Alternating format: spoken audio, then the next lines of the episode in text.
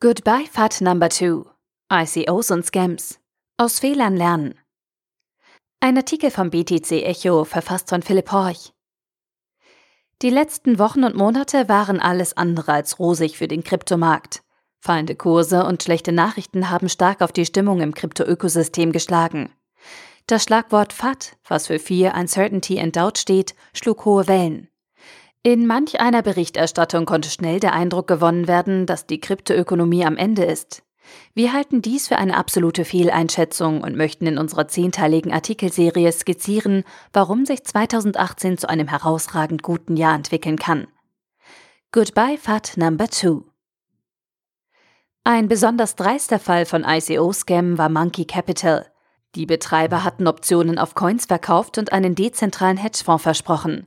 Sie sammelten bei gutgläubigen Investoren insgesamt 3,8 Millionen US-Dollar ein, ohne irgendeine Gegenleistung zu bringen. Nachdem der Verkauf für die Optionen auf die Coins vorbei war, verschwand jedoch auch die Homepage. Keine Spur von Monkey Coins. Nicht erst seit dem Fall von Monkey Capital werden viele stutzig, wenn das Wort Initial Coin Offering, kurz ICO, fällt. White Paper zusammen kopieren, Use Case erfinden. Fertig ist die Geldmaschine.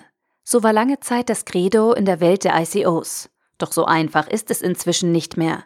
Die meisten Investoren schauen sich inzwischen ganz genau an, ob sich ein Projekt lohnt oder nicht.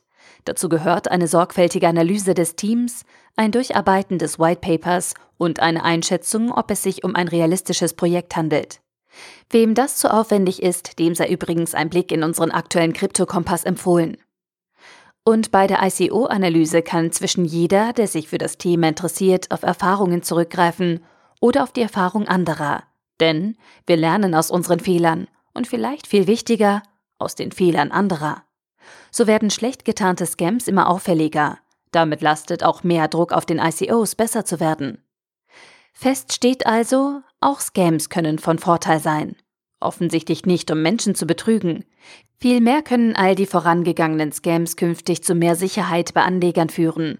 Dadurch, dass in der Vergangenheit viele Betrüger unterwegs waren, haben sie es in Zukunft nicht mehr so einfach. Anleger werden vorsichtiger. Gleichzeitig erhöht sich der Konkurrenzdruck unter den ICOs. Wer hier noch Überzeugungsarbeiten leisten will, muss ein gut durchdachtes Konzept präsentieren. Da reicht es inzwischen nicht mehr aus, das Versprechen auf hohe Renditen zu bringen. Ein echter Use Case muss her, der nicht nur Investoren überzeugt.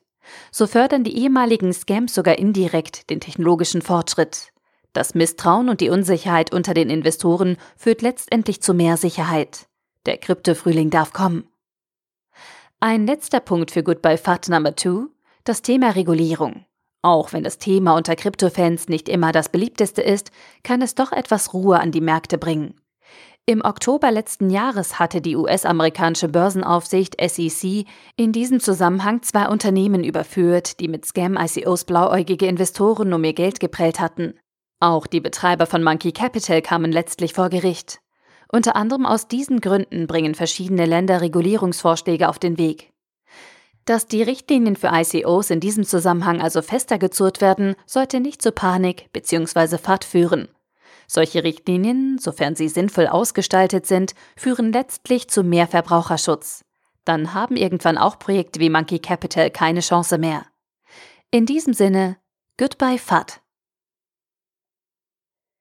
Der Artikel wurde gesprochen von Priya, Vorleserin bei Narando.